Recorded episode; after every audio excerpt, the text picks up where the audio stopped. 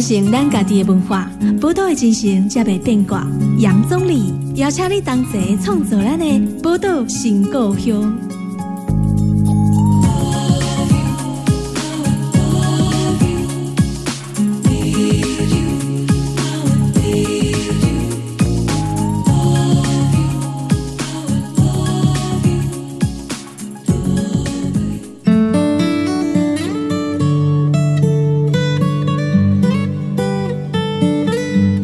迎收听波多人播榜 FM 九九点一大千电台，波多新故乡是杨总理。今天我们宝岛新故乡哈，为大家来专访我们 Verse 杂志的社长暨总编辑哈张铁志来到我们现场，欢迎铁志。总理好，各位听众大家好。其实铁志之前也上过我节目，是啊，老朋友。对对对，那我们之前铁志来来的身份就是作家，那作家当然是因为那时候你有出书嘛。不过这一次我想要邀请铁志再次来到我们宝岛新故乡哈。很不一样，这个是你是杂志社的社长兼总编辑的身份了 哈。那可是其实呃，严格来讲，其实办杂志你也蛮熟悉的，因为像之前你在包含香港的号外杂志，嗯，哦，那新火水等等，在更之前也都有相关的一些经验。不过这次你是创业当老板，对啊，对啊，这是第一次，过去都是当别人的总编辑啊，这样。这一次是自己想要办一个属于自己、属于台湾这个时代的杂志，所以带着一些一些中年人的冒险精神，冲冲一下。对啊，因为我觉得创业是一个，就是你讲的冒险的精神。那呃，其实我们在台湾哦，台湾是一个很很富有创业精神的一个一个国家，因为其实我们中小企业非常多。那其实以前过去也有很多研究，就是都在研究台湾的，就是呃，为什么黑手变头家等等啊这些哈。那可是哎。文化人自己出来创业做头家，这个就比较少见了。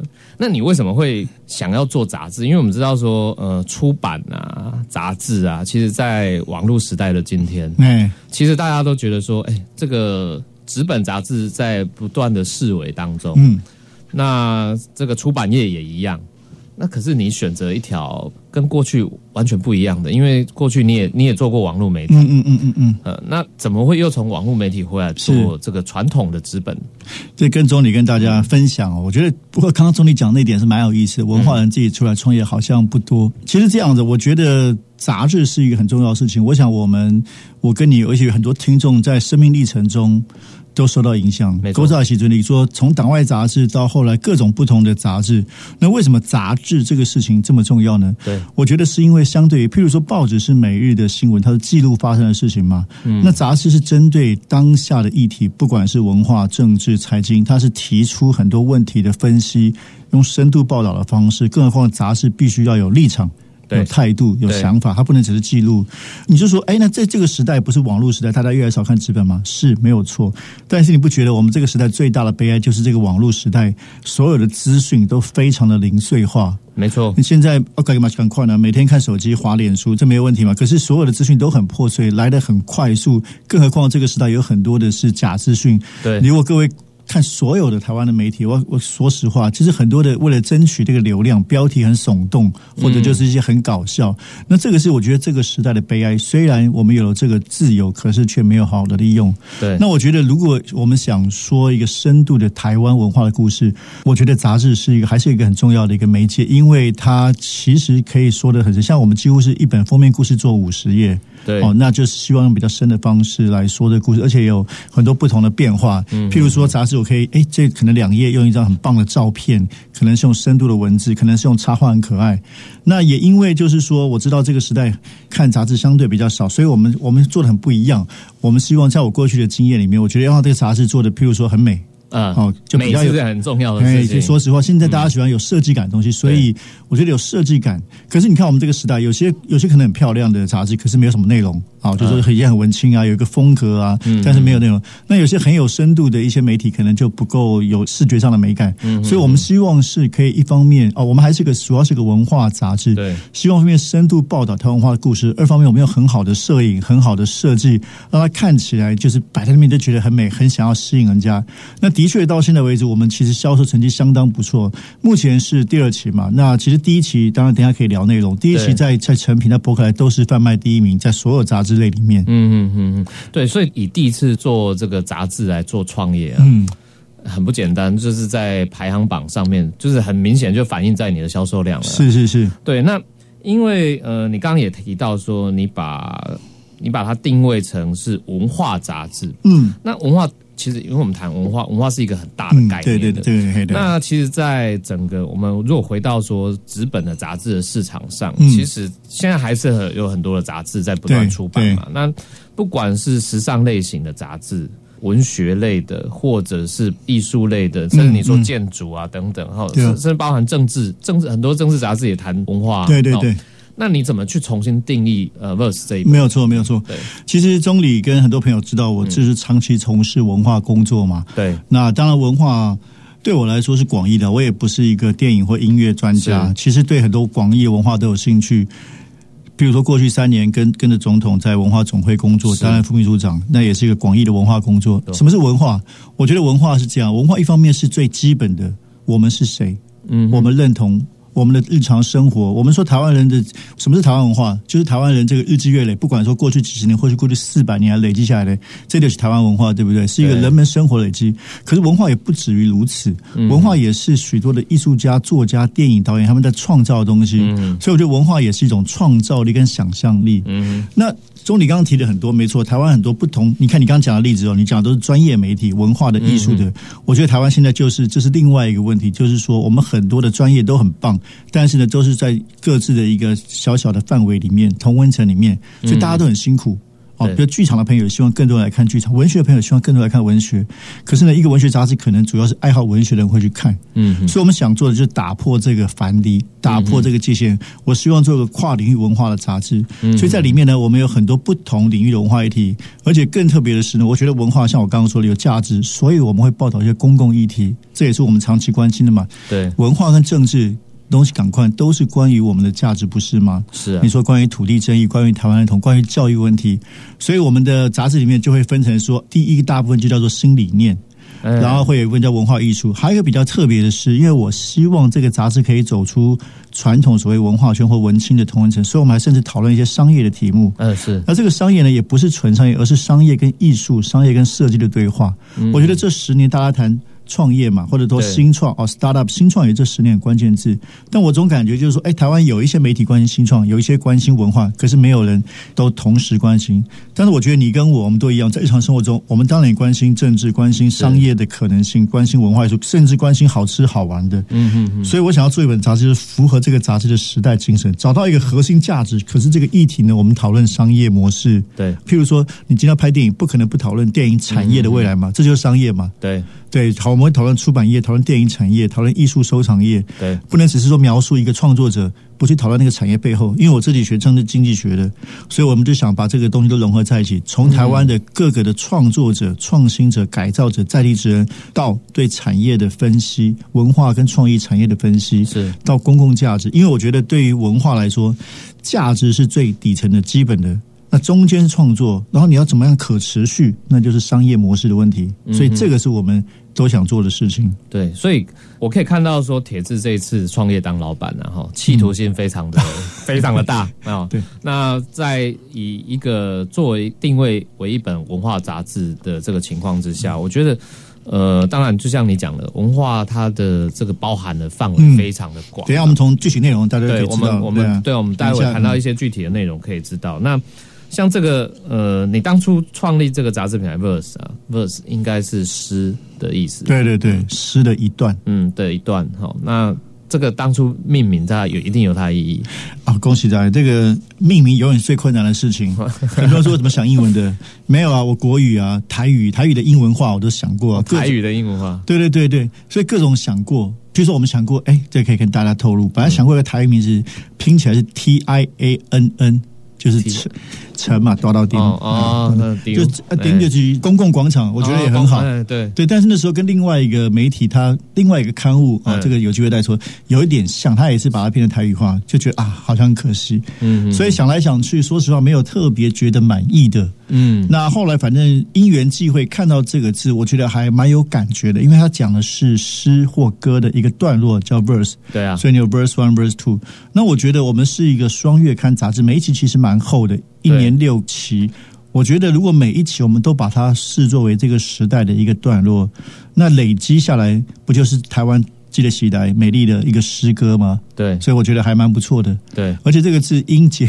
技术面上音节也简单，对对对，大家都知道 Converse 啊，对不对？所以我觉得是是试试看。我觉得那当有人会问说，哎，你这个关心台湾话杂志为什么取英文？哦，我觉得台湾本来就是个国际的岛屿，不是吗？是啊，我们是个混种的文化，就是有很大的包容力。而且我的确要恭喜他，我的确希望这个杂志走到国际上去。嗯嗯，所以我们事实上现在也有在国际，包括日本的鸟屋书店都有在卖。嗯，我希望这个杂志最在地也最国际。嗯嗯嗯，这个杂志现在在。在香港也买得到吗？对，在香港，然后在马来西亚、新加坡，以这个读汉文华语圈的，应该本来是这样，对，但是也很开心，就是说，哎，日本鸟屋书店自己来敲门，说他想要进这个杂，他觉得很棒，是因为我们第一期有唐凤的封面等等，对对，所以我觉得很开心。我们希望他成为台湾当代文化进程的代表。那接下来我也希望推欧洲了，因为欧洲，就像我们在台湾也会看外文杂志嘛，虽然推欧美不会太大众，但是如果可以进到一些比较特别的独立杂志店，让人家看到我们的。摄影师，我们的设计，我觉得也很开心，而且那里还是有很多的华语的读者嘛。没错，所以在这一本这个 verse，你现在也还是在草创。那这个创立这一本杂志，我想前置作业是花了不少心力。这个你筹备这一本啊，花了多久时间？因为还有我看还有上这个募资平台。对对对对，其实说实话，这个在心里面想是想蛮久的。就像总理刚刚所说的，我个人过去经历。算是比较这个斜杠啊，去比较多的地方。在香港，我把一个时尚媒体号外做的很政治，报道很多的从黄之锋啊到雨伞运动啊。但是这个时尚媒创意杂志。那这个我参与过报道者的创办，甚至做过在这个财经杂志像《彭博商业周刊》的中文版的创办，数位时代。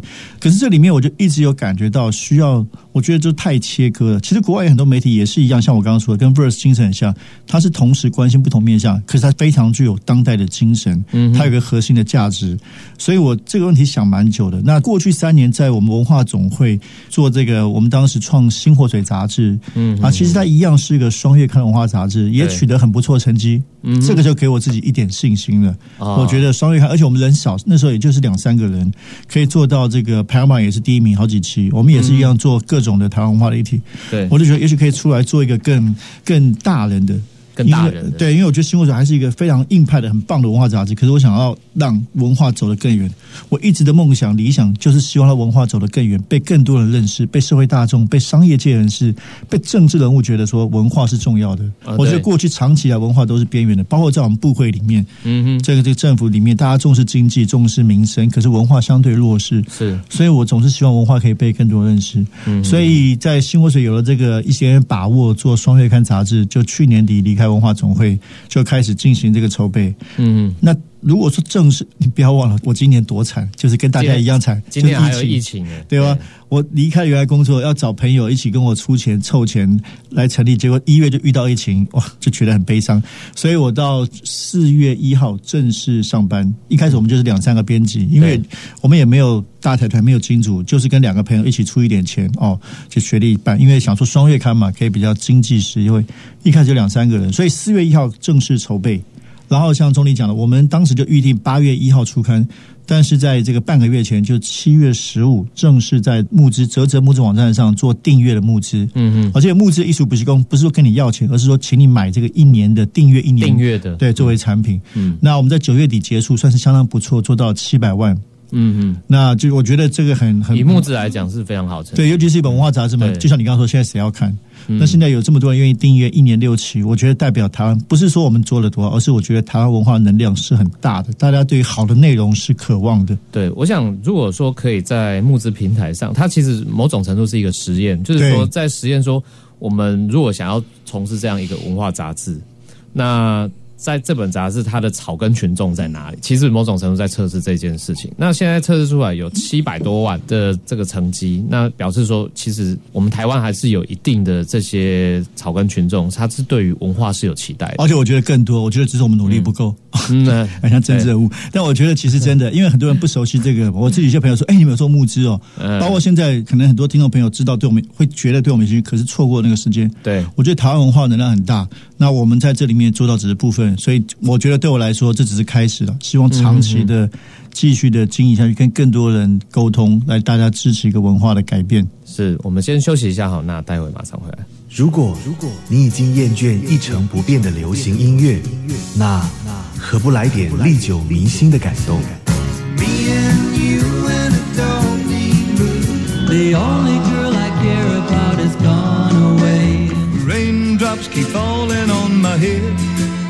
声音像不不，念念不忘，只想听到，只想听到，只想听到。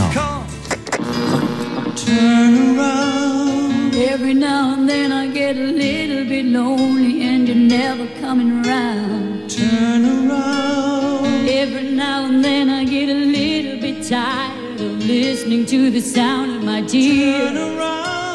Every now and then I get a little bit nervous that the best of all the years have gone by. Turn around. Every now and then I get a little bit terrified and then I see the look in your eyes. Right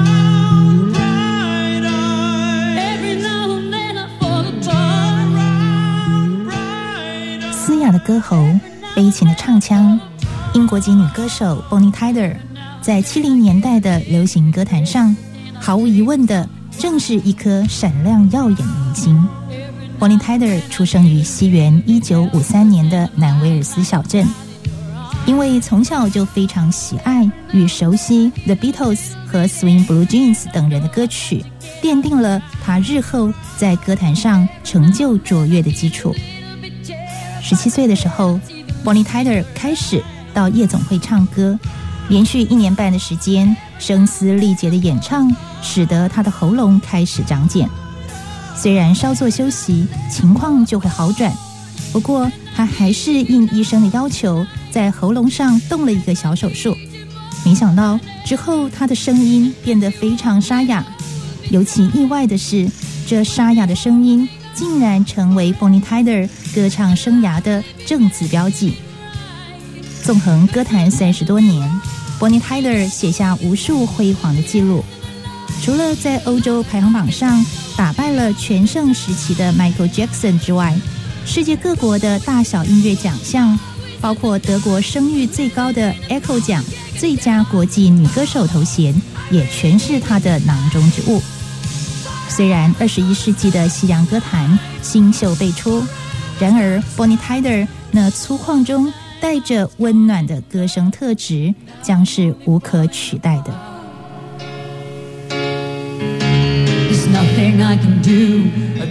Eclipse of the heart.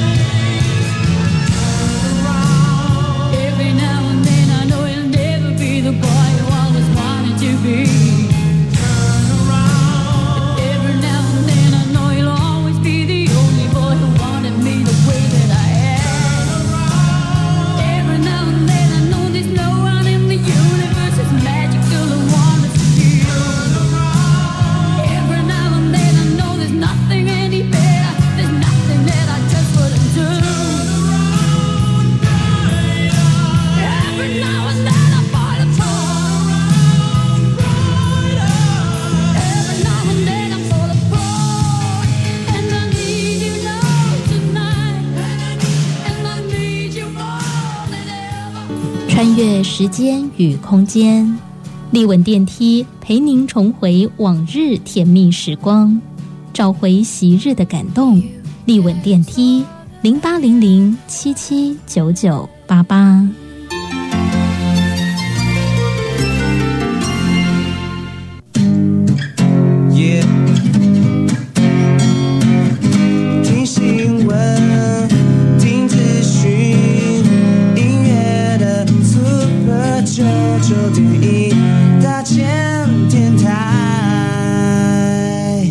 我是 Tang，你现在收听的是 Super 九九点一大千电台。传承咱家己的文化，宝岛的精神才袂变卦。杨总理邀请你同齐创造咱的宝岛新故乡。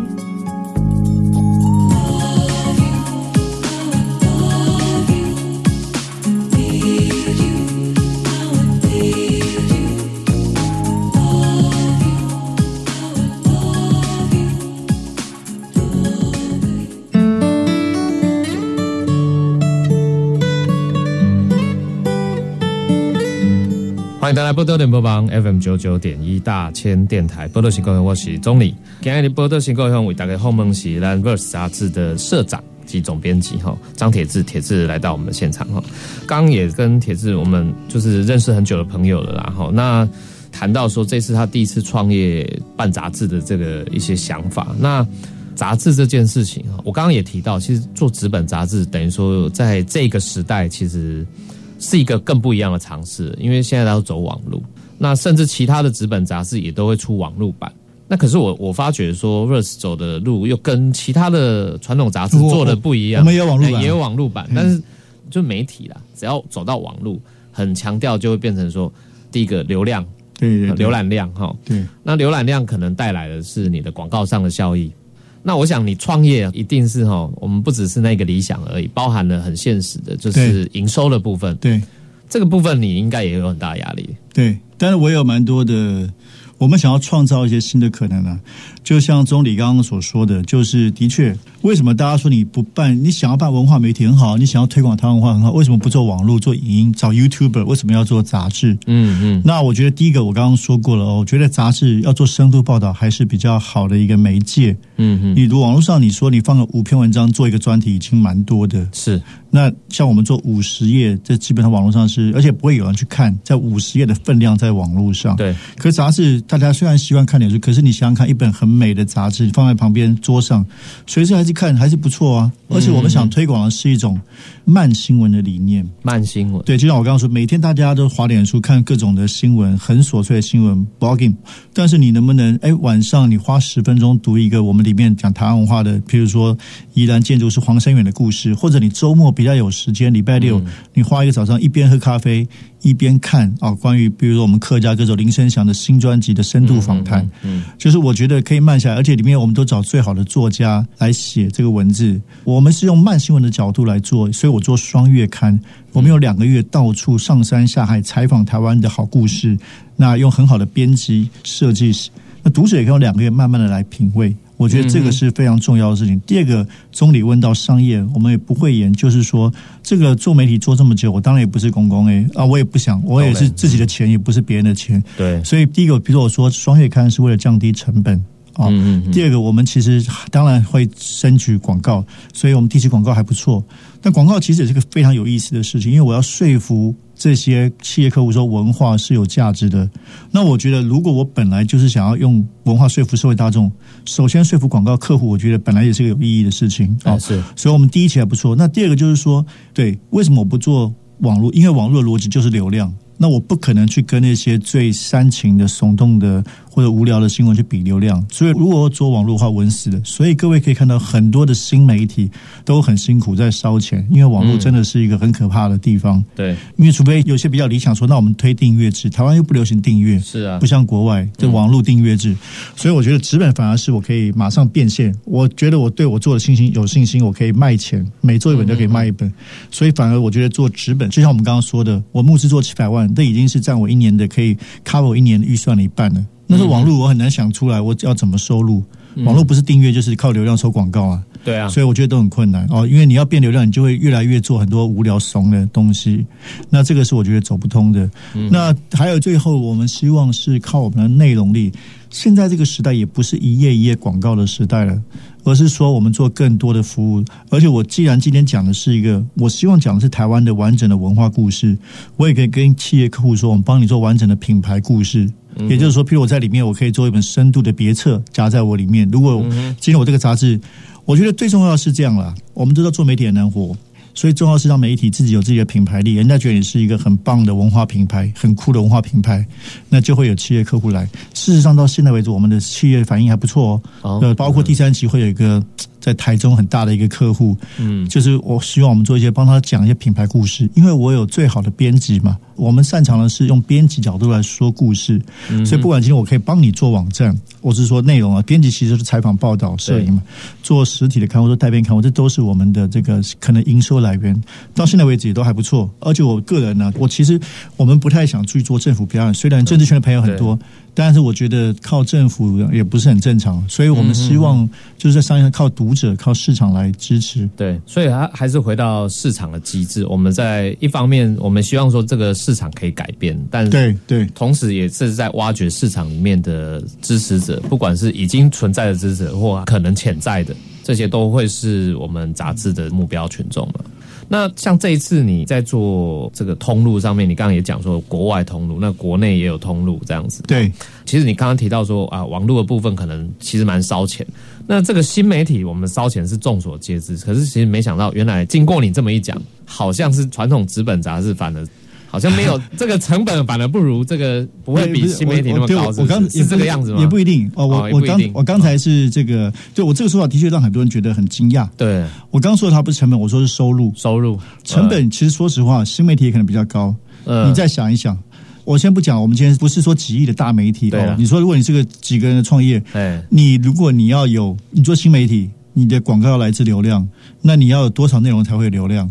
嗯，所以有两种，一种就是你要养很多人，第二种就是大量内容农场。对，事实上后者是我们看到很多比较小型媒体会这样子，嗯，因为你要内容好去在意别人新闻啊，就不是自己采访的新闻，嗯，你才可能维持那个网络的量跟流量，对吧？这个是它基本逻辑。但是我做杂志，我做双月刊。我不需要那么多文章，我可能就是二十篇最好的文章。嗯哼，但我当然花很多钱在摄影，因为我们要做很多，所有都是原生的采访。我们去去屏东、去台东、去高雄，我们做很多这样。对，那成本不一定比较便宜，可是呢，我相对来说，我可以非常 focus 在二十篇最好的文章这件事情上。嗯哼，那我也可以变成杂志，我可以卖杂志一本，比如印刷是要费用，可是我卖的费用当然又比较高。那事实上，我这本杂志呢卖的。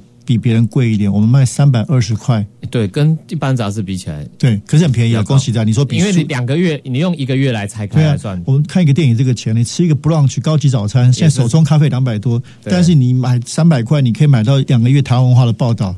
我是觉得，各位这个 CP 其实是很高的啦。对对，所以我就说我们卖的还不错，因为大家其实觉得好东西，三百出来是愿意支持的。嗯，所以我刚才说商业上，这其实是一个所谓的用商业语言说嘛，我觉得纸本杂志反而是可以变现比较清楚。对，其实听众朋友，你如果 K 个几挂 check 哈，如果去看找出这本 Verse 杂志哈，你会发现哦。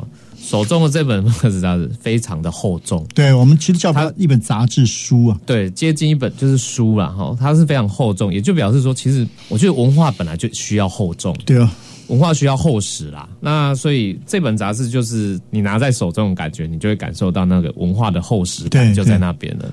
那这本杂志，我觉得另外一个最特别的地方是在于说，刚刚铁是说是双月刊，其实双封面。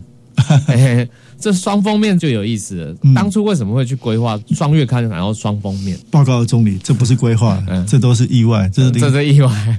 而且我们第一第一期啊，第一期是三封面。第一期对，第一期有唐凤嘛？对对对对，现在可以讲第一期。我我们第一期的，我其实擅长的或者我关心的是议题本身的，封面人物还是其次。是，所以什么样的人物适合封面的议题？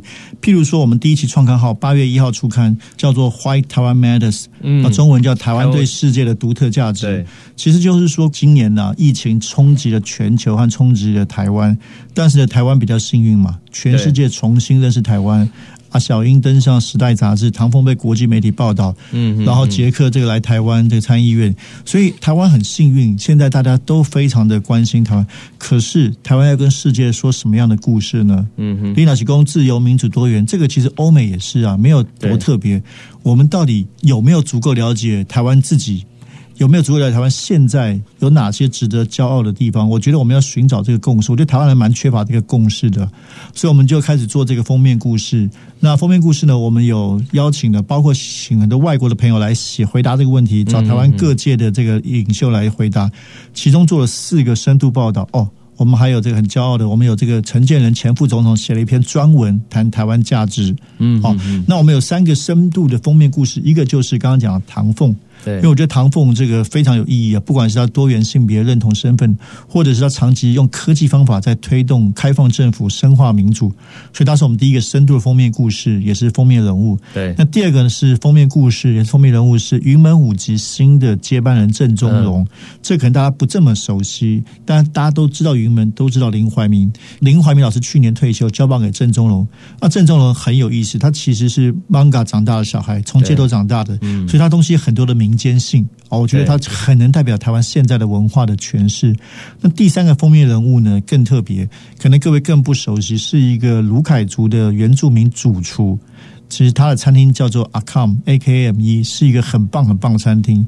但他呢，他其实是受高级餐饮训练的。他的现在的餐厅单价也不便宜，两千块左右。嗯，但是呢，他不开在台北，不开在你们台中，他开在屏东山上的部落。他说：“我不要走进都会，我要你们所有人为了我来到我屏东的部落，认识我的家乡，认识我的土地。”哦，我觉得实在太棒，太太好的故事。所以我们就写他故事，而且我们的 Hashtag 就下土地的力量。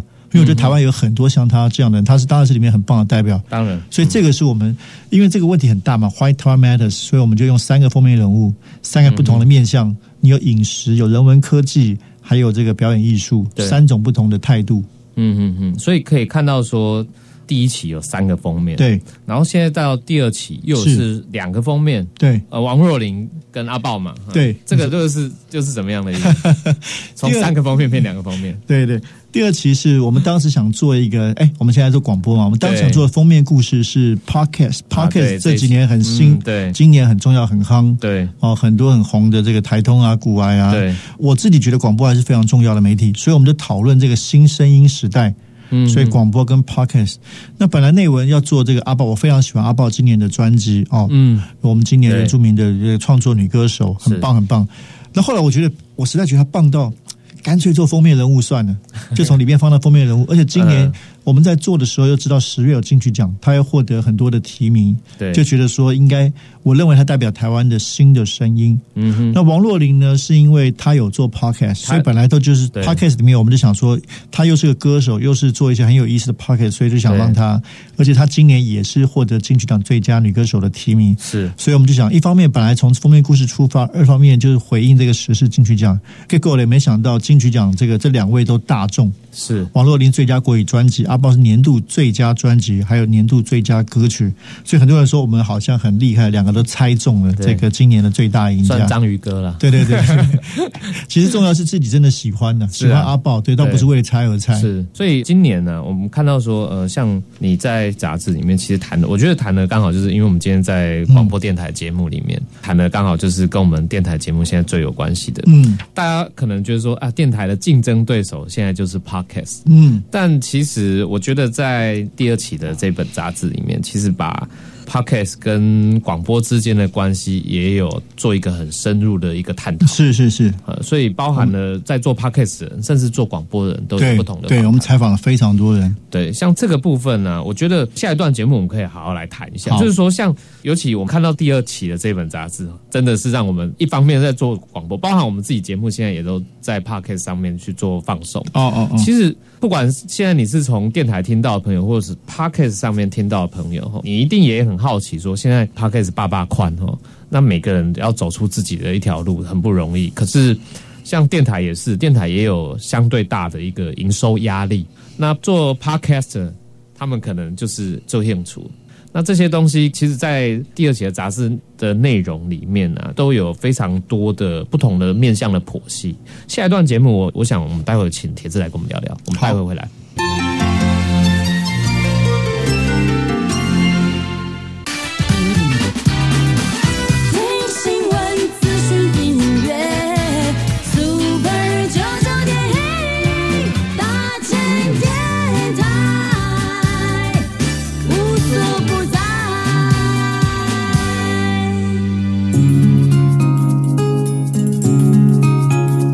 承咱家己的文化，宝岛的精神才袂变卦。杨总理邀请你同齐创作咱的宝岛新故乡。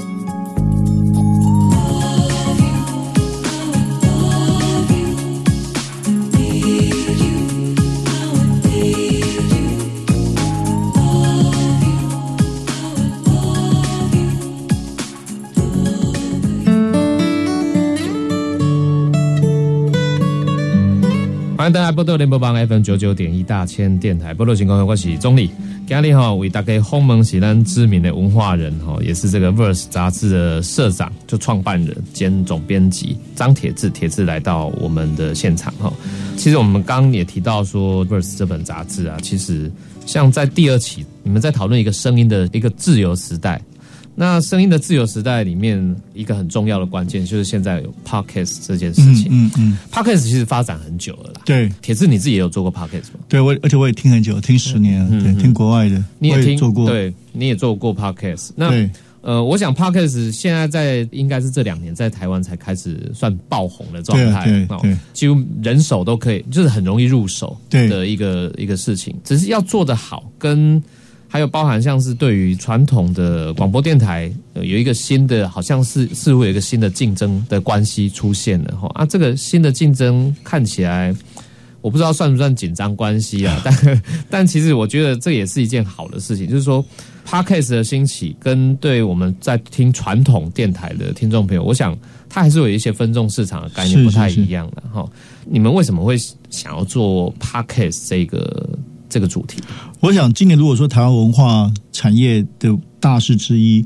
其实就是 podcast 的兴起哦，那它对于内容产业出现很大的影响，包括一些 YouTuber 可能也开始受到这个，其实我觉得受到更大影响，可能不是广播，是 YouTuber，YouTuber 的 podcast，对吧？那也包括说很多人的生活面，我自己很多旁边的年轻朋友，就是以前可能是这个去健身房也好啊，走路以前听音乐，现在改听 podcast，嗯嗯，所以我们感觉到这个这个趋势非常新的、非常重要的一个趋势。当然，像钟理刚刚说的没有错，其实这个是在国外是很久了，我听了很多年国外的。公共广播电台等等，我在二零一七年做过，但今年它无论如何在台湾的确影响力很大。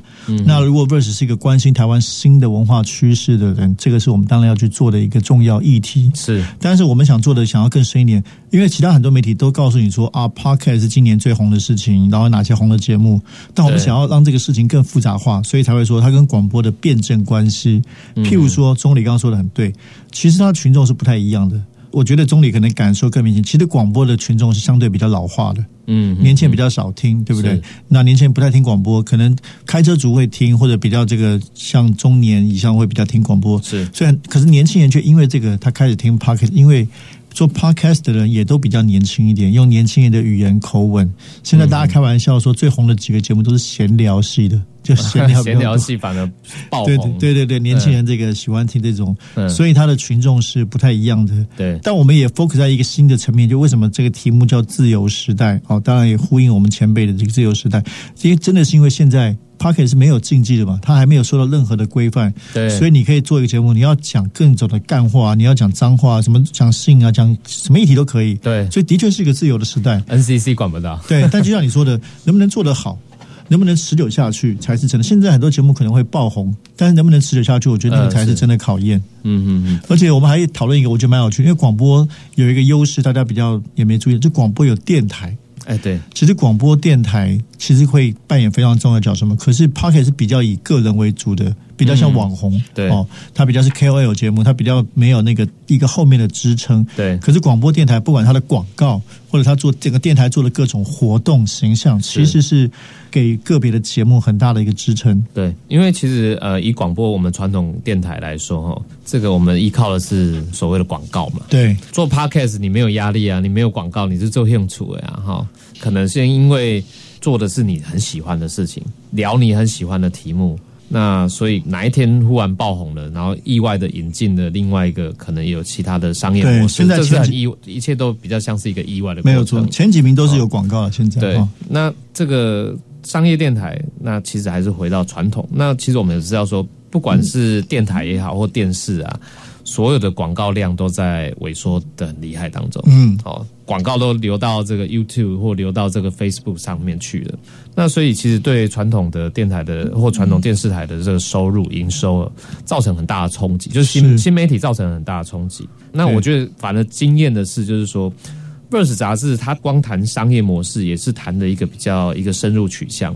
它不是用数字来当，因为现在其实也有一些商业杂志，我们说或者财经杂志也谈 Podcast，可是它可能是拿数据，比较像是让你再看一个商业报表啦嗯的方式，然后再做一个台湾的可能 Podcast 大调查等等。可是你们做的不一样，你们做的是比较用一个。经济分析，或者就是从一个分析的观点再去谈的。对，谢谢钟，你这个知音啊。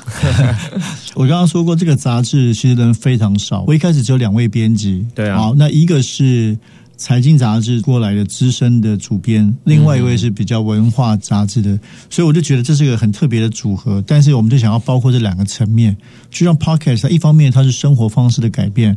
二方面，它也是产业模式的改变。对，所以这个我们希望同时写到这个生活方式啊，包括这些我们访问了 Freddie 作为一个听众，他平常听什么？对，那当然你刚刚说的商业模式是我们非常重视的事情。那我们也采访了包括资深的广告人，包括几个重要的广播电台，大家怎么看现在经营？因为我想广播电台的确现在也很辛苦，对，所以我们也其实蛮好奇的，所以想为观众去，想为听众去寻找这些答案。对，所以在这一次的专题。我觉得 Pocket 放了蛮大的重量在杂志里面。另外一个比较好奇，就是说，如果回到 Verse 杂志，像每一每一期每一期的不同的主题规划，因为你也谈到说，比如像我们希望说这个杂志涵盖的文化面向是非常广，甚至一些产业面的部分、新创商业的东西，也都可以从文化的角度去谈。对，那这样子对于未来这个杂志的方向走向。嗯有什么样的一个方式吗？我们就举具体例子好了，大概每一期都一样，有一半是封面故事嘛。对。那另外我刚刚有提过，譬如说，你在封面故事之外，有第一个固定的单元叫做 New Ideas 新理念。嗯。我们介绍了这个这几年。其实我自己 NGO 老朋友了，这个千里步道协会是他们在这几年推动一个手作步道运动，对哦，就是用传统的功法去重新连接台湾人与土地的关系。那这个在传统的可能文青杂文化杂不太会介绍，可是就像我说的，这个是新的价值嘛。你对于台湾这个土地跟环境的关心，那譬如说媒体我们也会有一个长访谈，希望访问一个重要的创作者，访问这个刚接任台北流行音乐中心董事长的黄韵玲，他也是资深的创作人。所以这个是我说的 new ideas，就是一些新的，包括因为我们讨论是北流台北流行音乐中心它的经营理念跟态度，嗯，那这个是比较政策面的题目。然后呢，在这个 business 方面呢，我们介绍大家都很熟悉的 KKBox，KKBox 我们做了一个非常深度的商业的报道，因为它是对台湾音乐产业很重要，而且他提出一个非常重要的问题意识，就是 KKBox 它。很多的数据，它是台湾最大的音乐串流平台。嗯，他们从他们数据看到，台湾年轻人从他们听众以前可能百分之七十五听台湾的音乐，但现在呢降到百分之五十，他去哪里了？都听韩流，甚至听中国的这种音乐。嗯，所以他们自己觉得这危机感很大。就台湾人不听自己台湾音乐，说怎么办？所以 k 歌爸做了一些转型，他们也希望去做了一些策略，希望让更多的对创作面他们想要投资。所以这个也是我们这一期探讨的题目。对，所以这个是商业面，我们也报道了这个中泰艺术文化基金会。刚才讲到这个文化艺术方面哦，甚至我们还有一个很大的，可能大家很有兴趣的，我们有一个单元叫理想的生活 （Ideal Life）。譬如说，里面有个单元我自己很喜欢，我创造的叫做我的小城 （My Town）。那在第一期介绍的是嘉义市。第二期介绍的是高雄市的这个盐城区的鼓山呢。那为什么做这个？其实我们做的不是一般旅游，我们是做的很深，希望讲这个地方的历史、地理、产业特色。当然讲到比较年轻一代返乡做的一些事情，所以它是一个实业的深度报道。像我们上一期做嘉义市，就引起很大的回响，因为哎，大家其实蛮少讨论嘉义市的。你说台南可能很热门的，大家喜欢，不是台南人很喜欢去台南玩，但嘉义市相对来说比较不那么热。可是因为我的编辑刚好嘉义人，所以我们从那个做先开始试试看。哎，结果嘉义市人都跑出来。那这个时候高雄呢？说实话，这边可以跟他，这当然是因为这个过去这两三个月高雄市长选举很重要，所以我们觉得高雄在话题上，所以所以就针对了盐城古山做一个比较深度的历史到现在新的分析哦。还报道什么呢？餐饮类报道了一个咖啡，就是台北有一个得到世界冠军的咖啡叫菲咖菲卡。那他们在这几年呢，去台湾各地深入的寻找很棒的咖啡豆。报道是他们去台东认识了一个可以看到海的。咖啡庄园在台东长滨，所以这个都是我们关心的故事，而且表示我们走到不同的地方。对，这个我觉得它也某种也是非常在地化的。对，非常嗯，非常在地化。不管从嘉义呀，呃，高雄、高雄哈，这些刚好也跳脱了。大家可能会觉得，哎，在台北办杂志，没有错，从这个台北观点 或天龙国观点哈，那其实也纳入了非常多。其实回到在地里面，就整个台湾其实都是。Verse 的对象，对对对，嗯，这些我们去了很多地方，我自己也通常就会尽量去跟着记者去采访，嗯嗯嗯，对，台东、屏东、嘉义都去了好几次，嗯嗯。那另外一个部分，我觉得是专栏的部分，你们也蛮用心的。哦。对，专栏的部分好像也都是找不同的，不一定都是作家，他可能来自不同领域，比如像郑一农，是。对。专栏，而且很特别是四个女性啊，我们这一年就是专栏，就是四位女性固定写。哦，是固定的，对对对，专栏就是每就是每一期第一年，那四个都是很棒的不同领域的女性创作者，包括郑怡农写音乐，然后张慧晶是作家，她写阅读，那还有一位呢，王君琪是我们现在台湾国家电影中心的执行长，也是台语电影的研究者，当然就写电影，还有一位陈小曼是写饮食的趋势。嗯哼，所以它也涵盖等于说我们文化面的各个类型。是是，这个当初是本来就是这样规划，是不是？对对对，所以当初本来就规划有专栏的部分的。对，然后还有专栏，还有四个女性之外，还有一个比较特别。它也长得不像专栏，因为它是食谱类。啊，食谱啊，对对对，在最后一页叫是也是蛮红的一个厨师，他叫不务正业男子阿佑，嗯嗯，哦，那为什么做食谱呢？这个故事有意思，因为一开始我们在沟通的时候，就跟别人说要做一个文化杂志，对。啊，维良德公文化可以吃吗？就说好像就是文化并不是最重要的事情，对不对？我们说温饱比较重要。后来我就觉得说，文化当然可以吃啊，饮食文化对，或者吃就是文化，所以就故意做了一个食谱栏目，就叫文化可以吃啊。对，因为就像我说的，其实。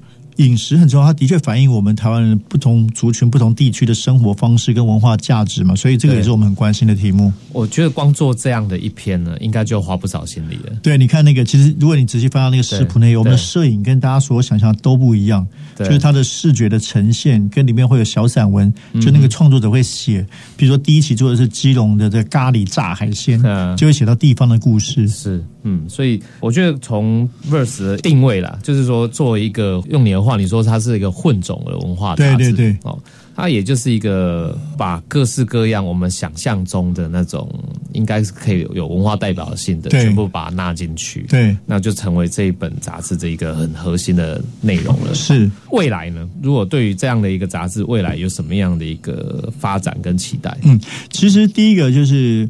我觉得像我刚刚说的，做深度的好的媒体是非常重要的。这个我们在一般的书店都有可以买到哦，然后甚至你可以在全家便利商店，不在杂志架上，我们看到有特别的合作，你可以跟店员说你要买 verse，他会第二天给你，这是有订购的概念。然后刚才讲到，如果未来的话，我们除了杂志本身，我希望做很多的活动，杂志要兼线下的活动、实体活动。对，因为我就说，因为文化。不能只被阅读台湾文化，还要被感受跟感动。所以，我们希望实际上让你去体验这些文化。所以，我们现在已经做过一些，从这个比较大家常说的讲座，到可能会有小散步。如果我们接到高雄，现在正在安排小散步，那可能会带你去介绍一些比较重要的机构。譬如说，我们在安排魏武营文表国家表演艺术中心它的后台的参观。哦，我们希望自己成为一个连接者。譬如说，我刚刚讲到的这个 f 咖 k 卡，我们写的故事，写他去寻找台湾咖啡。哎，我们这一期就跟他有。合作，他在店里面会出一款叫 Verse 的咖啡，使用咱们屏东在地的咖啡豆，让你去体验跟感受台湾南方的滋味。嗯，所以会不断做这些企划。那我们现在正在规划那个 Podcast 大对谈啊，因为我觉得这个文化真的是要让大家去刺激这个大家的思考，不能只靠一个媒体啊。对，所以不断的企划活动都会出现，那也会有大型的，有小型的，欢迎大家注意我们 Verse 的粉砖，不管是 FB 或 IG。嗯嗯，我想呃，Verse 这一本杂志在今年这个。疫情当中的台湾哈，觉得以做文化人来说哈，它算是一个很重要的一个尝试跟突破。尤其在这在这么艰困的疫情里面，还要真的可以把杂志办成，我想 啊，这个铁子你真的太厉害了。没有，这真的是大家看不清了。对，那我也希望哈，条件朋友可以跟咱的各大书局哈、特购哈，用后啊来揣几本吼 verse 杂志，实际去买它，然后去感受它里面，我觉得。铁志真的是献给大家很很十足的诚意了。谢谢铁志今天来接受我们的，谢谢总理，谢谢各位听众。宝岛新故乡精彩内容在 Spotify、Google Podcasts、Apple Podcasts 都可以点阅收听哦。